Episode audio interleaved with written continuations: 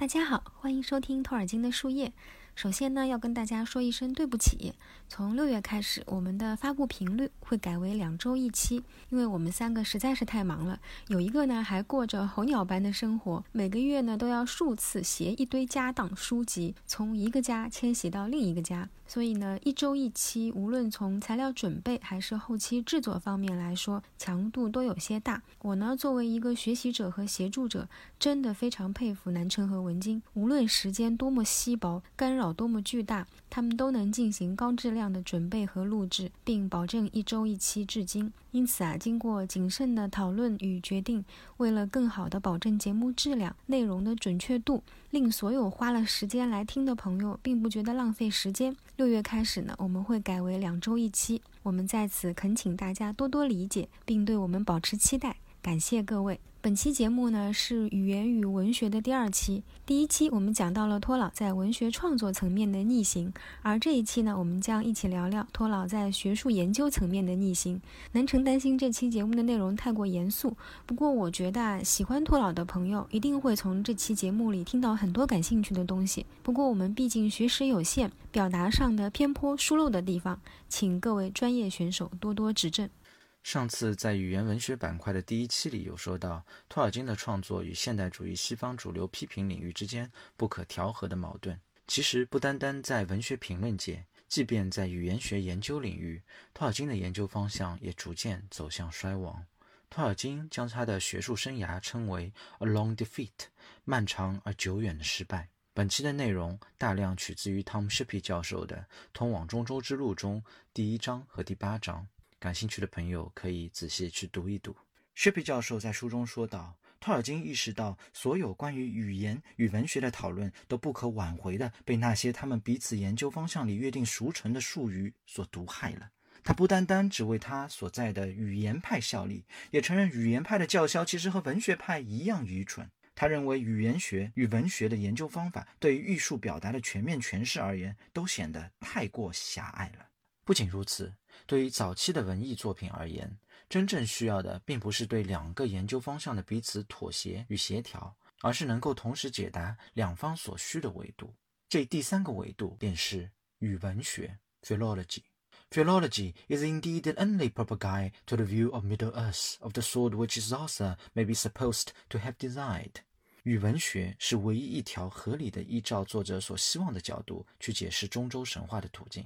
这句话的后半句出自托尔金和他的同事 E.V. Gordon 一起编撰的《高文与利骑士》的前言，是他们编撰这么一本经典的中世纪典籍所想要达成的意愿。同样，语文学也是托尔金自己所希望的欣赏他作品的切入角度。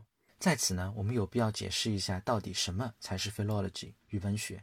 尽管牛津词典是语文学家们创造的，但其对这这个词本身的解释显得模糊不清。这个词的第一条解释为喜好学习和文学，广义的文学研究包括语法、文学批评和解释。第二条为喜好谈论和争辩，这条解释呢将 philology 看作纯粹的逻辑游戏、哲学的对立面。而第三条为对语言的发展和其结构的研究，语言领域的科学即语言学。综合起来看，我们会发觉 philology 既是 lang language 语言学，也是 lit。Literature 文学，因此托尔金会觉得 philology 与文学能同时回应语言派和文学派的诉求。Jacob Green 不仅仅是著名的格林兄弟之一，更是世界上最伟大的语文学家之一。他创作了家喻户晓的格林童话，同时也发表了 Green's Law Consonants 格林辅音定律这样的语言学著作。他声称，没有任何一样科学会比语文学更骄傲、更高贵。也更具有争议性，亦或是说，对待错误而言更无情。在十八世纪前，人们认为各种语言都不一样，因此每种语言都只能分别来学习。一七八六年，William Jones 爵士首次提出不同语言中的词语，它的类似绝非偶然，而是可能存在一个同根的失落古代语言。至此，我们之前一直提到的 philology 语文学。或者说的更直白一些，语言学、历史比较语言学开始兴起了。通过对大量不同相关语言的采样比较，为各种语言的历史演变发展整理出脉络。从 Jones 爵士开始，到我们熟知的 Green 和托尔金，都前仆后继地为之努力开拓着。从1786年到1852年这近七十年的时间里，语文学取得了许多可观的成就。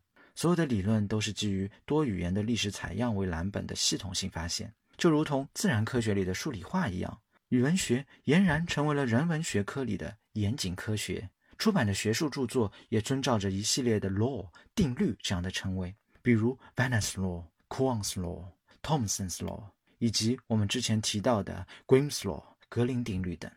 不过啊，到了十九世纪末，语言学研究的学术风向和潮流突然变了，一个时代落幕，另一个时代开启。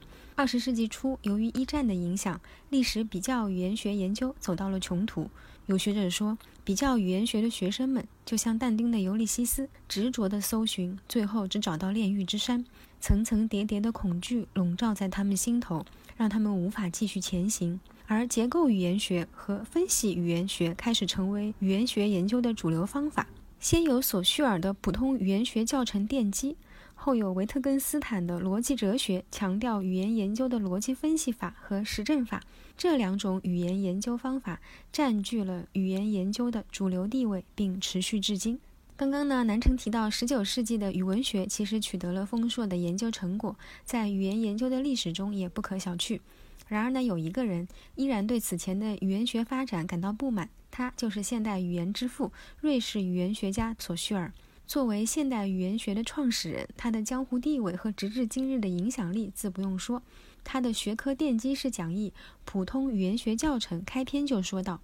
尽管比较学派开启了广阔的研究领域，并取得了丰硕成果，但无法将语言学发展为真正的科学，因为他们始终没有明确研究对象的本质。因此啊，索绪尔用自己的语言观，即语言是一个符号系统，回答了上述问题，并以此为基础，大刀阔斧地通过一系列。语言与言语、共识与历史、组合与聚合的二元划分，确定了语言学的研究范畴，发展了语言学的研究方法，并由此创立现代语言学。不过啊，他为框定语言学研究对象而进行的区分依然是充满争议的。不过我们这里不讨论、不评价，只做个简单的介绍。那如果你要做一个详细介绍的话，那就是一个博士论文的体量了。索绪尔呢，首先区分了言语活动中的语言和言语。语言 （language） 是言语活动中的主要部分，是第一性的、社会的、纯心理的。简单来说呢，就是一套概念表达的符号系统，是一个社会全体成员的某种约定，体现了言语活动的社会方面。打个比方啊，我们把某种食物叫土豆，你要说成豆土，就破坏了约定，造成了沟通无效。言语 （speaking） 是言语活动中的次要部分，是第二性的、个人的、心理物理的。简单来说呢，就是具体的思想表达的组合，是对语言这一符号系统进行运用的个体行为。通俗来比喻的话呢，就是语言是一种公式，而言语呢是具体的题目，要用公式去解的。对语言和言语的区分，其实是索绪尔整个语言学理论的基础，是为了划定语言学真正的研究对象。区分之后啊，索绪尔选择了语言，把言语排除在了他的研究对象之外。接着，他又区分了语言的共识与历史。语言的共识态，即语言的静态现状，一切要素之间的逻辑关系和心理关系，不包括任何时间的影响。而语言的历时态是语言的演化与变化，是时间因素对语言的影响。索绪尔认为呢，共识语言学和历史语言学是绝对对立的。要研究和了解语言的现状，必须严格采用静态共识的观点，抛弃一切历史知识，它们只会是一种妨碍。对说话者来说，语言事实的历史性并不存在，他面对的是语言的现状。因此啊，过去必须被抛弃。那么，关于共识和历史这一对概念呢，我要举一个不那么恰当，但是便于理解的例子。比如，我姓卢，那么这个卢呢，查现代汉语词典只有一个含义项，就是姓，姓名的姓。相关词条呢，也只有三个：卢布、卢比、卢沟桥。但如果去追查卢的字义的历史演变，会发现它从古到今一共有三十三个含义项，其中一个呢还很有趣，解释为黑色的大狗。但现在说到“卢”这个字，谁还会想到黑色的大狗这个含义呢？那这个含义就属于卢的历史态，而它在现代汉语词典里的解释和相关词条就是共时态。那么索绪尔做出这一区分的原因之一呢，就是我们前面所说的，他觉得历史比较语言学有其局限。并未明确研究对象的性质，不能称其为科学，只是积累丰富的材料，却没有对这些材料进行抽象的升华总结。其比较的目的是重构原始印欧语，但这是无法进行科学验证的。于是呢，索绪尔选择了语言的共识态，把语言的历史态完全排除在了语言学的研究对象和语言系统之外。在手起刀落地区分了语言和言语、共识和历史之后呢，已经选择共识语言学这条道的索绪尔呢，从共识语言学整体区分了语言的组合关系与聚合关系。当然，这不是一次非此即彼的阳气型区分。而是明确重要等级的区分，目的是探求语言的本质。组合关系是条线，聚合关系是个面。怎么解释呢？语言的各个要素是按线型排列的。通俗来说，词儿呢是一个挨着一个说出来的，没有人可以同时说出两个要素。这种线性关系就是组合关系，它是在场的。通俗讲呢，就是被说出来的。而在说出来的话语之外，这句话或这个词里各具有共同点的要素，又会在人们的记忆中联系起来，形成在大脑深处或者奔腾或者蛰伏的不同词群，这叫聚合关系。它是不在场的，是没被说出来，却存在于记忆库里的状态。举例来说呢，当我说“语言”这个词的时候，“语”和“言”必定是先后出现的。我不可能同时发出“语”和“言”的音，那么在这个词里，“语”和“言”就是组合关系，而我呢又会因为这个词在“语”的层面联想到其他的，像语文、语感、语速等等；在“言”的层面联想到言语、言论、言说等等，它们不会被我在当下说出来，但我的记忆可以感知到它们。那么“语”和“语”相关的词，“言”和“言”相关的词就是。聚合关系，在索绪尔的观点里呢，组合关系的重要性大于聚合关系。失去了在场的组合关系，不在场的聚合关系是无所依附的。那么到这里啊，通过了解索绪尔的区分和阳气。了解他对语言是符号系统的定义，对语言学研究对象的严格划定，对语言是一门科学的坚持，我们已经可以发现，以他的理论为代表的现代语言学主流理论与托老所拥护的语言学理论有多么巨大的分歧。托老的语言学观点几乎是走向了每一条索绪尔在岔口抛弃的路。这是一场针对语言学本质是纯粹的科学公理，还是综合系统性学科的角力。许多哲学家及语言学家，包括托尔金教授在内呢，都反对新的语言研究方法，认为其太过刻板，希望恢复语言研究的诗意和想象力。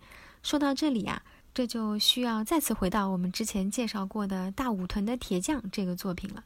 在往期节目中，我们曾经提到过，Wooten Major 每二十四年就会有一场盛宴，盛宴会邀请二十四名幸运的孩子，而 Wooten Major 的重要人物 Master Cook。需要为这场盛宴准备精巧的菜肴和一个大蛋糕，而 Master Cook 的名望就系于这个蛋糕的成败。有一天，Master Cook 突然毫无预兆地消失了好几个月，而后他带回了一名叫做 Alf 的少年当他的徒弟。三年后，Master Cook 再次离开，而且不打算再回来了。而村民们认为 Alf 年纪太小，而且只当了三年学徒，还是个外乡人，不够格当 Master Cook。最后，村里的 Noakes 被选为了新一任的 Master Cook。Noakes 需要为下一次盛宴做一个大蛋糕，他认为这个蛋糕应该很甜，而且内容丰富，表面盖满了糖霜，因为这会让蛋糕看起来 fairy-like。他觉得甜和 fairy-like 是两种非常适合儿童的口味，在他的眼里，fairy-like 是幼稚、凭空捏造的，只有儿童会相信的东西。Noakes 打算在蛋糕顶上做一个小尖塔，上面粘一个浑身雪白、拿着魔杖的洋娃娃，代表先后。但他不太清楚要在蛋糕内部放什么材料，因此去翻阅了历任 Master Cook 留下的食谱。这些食谱里有的材料他闻所未闻，有的来不及寻找。于是他翻出一个黑色的盒子，里面有前任厨师留下的香料，但基本上都不能用了。不过盒子里还有一颗小星星。站在一旁的 Elf 说：“这颗星星来自仙境，并非什么有趣的小玩意儿。”但 Nox 把他嘲笑了一番，决定把星星揉进蛋糕里，再用来自仙境的说法去逗乐孩子们。故事里的反面人物 Master Cook 主厨 Nox 的名字意味深长。谢皮教授多次提到，托尔金教授或许是这世界上对名字了解最多的人了，尤其是对于英语名而言。而且他对这些名字兴趣极深。Knox N-O-K-E-S 这个名字，连同这个作品里铁匠的妻子和一双儿女 Nell、Nand and Ned N-E-L-L-N-A-N 和 N-E-D。他们的名字呢，都遵照英语的构词习惯而成。在英语传统构词里，通常会在原有的词前面加上一个 n。Nock 这个词来源于牛津郡的一个小镇名，出自于古英语 at Pan Acum，A E T P A M A C U M，at the oaks，在橡树间。这个词后来在中古英语里变成了 Atten Oaks，A T T E N。O K E S，而到了现代英语中，被错误的演变成 at Nok，at 就在嘛，Nok 也就是我们前面说的 oak，嗯，它变 oak，它前面加了一个 n，也就变成了 Nok，N O K E，或者 at Noks，就还是在 at 还是在啊，Noks，N O K E S，所以无论是 Nok 还是 Noks。这两个词呢，它都是从古英语里面作为橡树的那个词演变过来的。因此，从中我们可以发现，这个故事里的大反派 Nox，也就是和橡树 Oak 关联了起来。而橡树这个词对于托尔金而言有特殊的意义。小托爷爷在中州历史第六卷《阴影在临》第一百四十五页的脚注中提到，托尔金在他早期于利兹大学任教期间推行过一套。将英语学研究划分成为两大独立研究方向的教学改革，分别为 A Skin 研究方向 A 和 B Skin 研究方向 B。方向 A 呢是给想要研究文学方向的学生准备的，而方向 B 呢是给语文学方向的学生量身定制的。他甚至在一九三零年用类似的命名方式将这套教学系统介绍到牛津，想要在牛津推行。为了能够缓解 Learn and Lit。语言和文学相互敌视的关系，在大多数设置英语学这门学科的大学，都会让 Lan 和 Lit 不同偏好方向的学生都去学习一些对立阵营的知识内容。前年在牛津大学上 John Gus 的课的时候呢，他特意做了一张二十世纪托尔金和刘易斯在读期间牛津给语言和文学方向的学生所制定的一个课程啊。语言方向的学生需要学习英语、语文学、哥特、日耳曼。古北欧语系的语文学，贝尔武夫和古英语，高文和中古英语，乔叟、莎士比亚以及英语文学史；而文学方向的学生要学习古英语、中古英语、乔叟、Spencer、莎士比亚和米尔顿，十七、十八和十九世纪的文学，以及英语语言历史。除此之外呢，还要写关于贝奥武夫和古英语、高文和中古英语、乔叟以及莎士比亚的论文。语言学方向的学生还需要完成四篇语言学论文和一篇文学历史论文，而文学方向的学生需要完成四篇文学论文和一篇语言历史的论文。这样的设置让语言学和文学方向的学生都非常的痛苦。因为很少有语言学方向的学生能对后世的文学运用他们的语言学知识，而文学方向的学生也无法对古代的英语文献做出任何有价值的评论。这就像我们上次提到过的那样，许多当代著名的文学评论家会认为贝尔伍夫和魔戒都毫无价值，因为他们缺乏研究他们的科学方法和知识体系。因此，托尔金才会想到进行 A 和 B 不同研究方向的定制化课程分类设置。他希望语言学的学生不用再去学习一四零零年以后的英语文学，而文学方向的学生也可以通过更深入的学习十九世纪的文学来取代原先要求的古英语和中古英语的学习。私下里，托尔金将 A 看作是古英语里的如尼文 ark，意为 oak 橡树；将 B 看作古英语里的如尼文 beoak，名为 birch 桦树。橡树代表了文学评论派，而桦树代表了语文学派。这一点在托尔金的祖诗《Songs for the Philologists》语文学家之歌中有完整的体现。其中一首《白桦之歌》中写道：“桦树闪亮的树枝上长着美丽的树叶，深的浅绿又闪耀。树上花朵正在盛开，美丽的树冠、柔软的枝干是山脉的主宰。风拂过，它们微微摇曳。它玩闹着弯曲它的树枝，光滑笔直，树皮洁白。它颤抖着发出低语，它象征着明快和神秘，祝福着我的族人。”云过夜色渐浓，闪电划过，美丽的树叶自由飞翔，但坚定忠实的白桦树依然光秃秃地站立，主宰着山丘。另一首名为《Good Luck to You》的诗中这样写道：“Good luck to you, good man, and to you, dear woman. I give you lasting joy. Have praise and pleasant life. He who worked you here so hard, expounded ruins and ancient texts.” May he be happy too, merry at his feasts, and keep up good sense in learning. May we be happy later as we are now. May joy not fail, and drink enough flow in the cups in times to come as times gone by. Fill the cups and fill the pitchers. Waiter, waiter, give us mead. Doom is far, though doom be strong. Give up work and pour us drink. Joy is little and labor long. Let's sing a cheerful song Praise the birch and birch's race, the teacher, the student, and the subject. May we all have health and joy and happiness. The oak will fall into the fire, losing joy and leaf in life. The birch shall keep its glory long, shining splendor over the bright plain. 在这首诗歌的最后一段里，说到了让我们唱点快乐的歌吧。赞美桦树和桦树一派的学者， 祝福他们健康、快乐和幸福。而橡树终将跌落到火里，失去快乐和生机。桦树将长久保持它的光辉，在明亮的平原上熠熠生辉。橡树所代表的是与文学派的敌人，也是想象力的敌人，以及以龙为代表的幻想文学的敌人。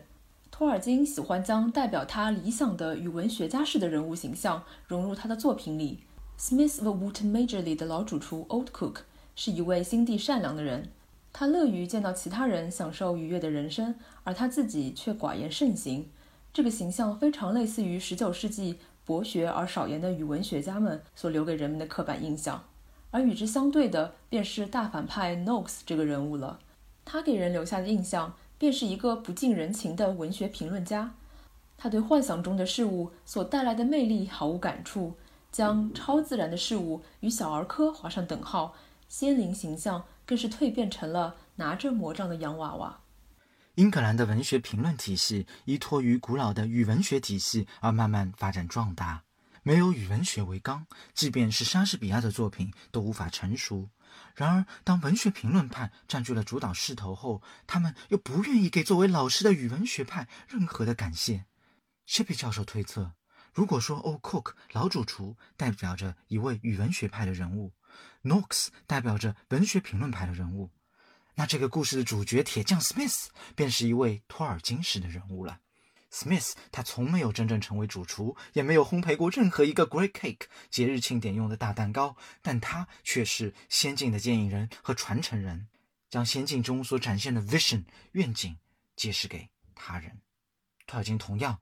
他从没有真正从头到尾完成一部关于中世纪文学研究的著作，但他却将他的大部分时间和精力投入到了教学工作中，包括大量的讲座、授课和针对学生的培养等。托尔金在他一生的教职生涯里所传授的课时，比他担任教授合同上所要求的要多得多。托尔金通过 Smith 的视角，展现了被现代文学评论派曲解为洋娃娃的仙灵们本该有的样子。他们并不应该是如同莎士比亚《仲夏夜之梦》中所描写的小仙子的样子，而应该是高洁而荣耀的形象。就像我们这期在开头所提到的那样，托尔金将他的学术生涯称为 “a long defeat”，漫长而久远的失败。他将他在利兹大学的教学改革方案带到象牙塔尖的牛津后，也并未取得真正的成功。Smith Wood Major 这个作品里也充斥着这种忧伤的挫败感。Smith 最终不得不放弃去往仙境的机会，而且他所能选择的下一位传承者还不能是他的儿子，而是反派 Nox 的儿子。无论是语文学对于历史追溯的美好，还是仙境的迷幻，他们都必然是以 fragments 碎片化的方式存在于这个人世间的。他也希望，即便他所追求的语文学研究方式在学术界屡屡败北，但随着历史的进程，每每总会有像他或者 Green 或者 Smith 一样的传承者，向人们揭示我们所生活的这个小世界，或者说 Wood Major 以外还有更美好、更伟岸的世界。我们很多期前提过，不能长久停留的仙境和语文学也是一体的，都是托尔金在对现实妥协的同时，对他内心真切理想的期冀与寄托。语文学在学术界角力的失败，或已覆水难收；然而，它却悄然无息地以另一种形式在这个世界上存留了下来，并不断地滋润着人们的内心。它是一种 vision 图景，也可以说是一种 spiritual life 精神层面上的生命形式。它在普罗大众的文化记忆里不时地出现。有的时候，它被叫做 Green's Fairy Tale 格林童话；有的时候，它被唤作。The Legend of Middle Earth，中州神话。下一期我们就开始来聊一聊童话。好的，本期节目呢就到这里了，还是很有趣的吧，也很令人感慨。我们的世纪作家，恢宏的中州世界的缔造者，就是这样一位文学与学术的双重边缘人。那么在语言与文学的第三期，我们将进一步探索托老的创作观。下期节目将在六月十二日发布。比尔博跟着远征队又浪到哪里了呢？敬请期待。感谢你们的收听和陪伴，我们下期见，拜拜。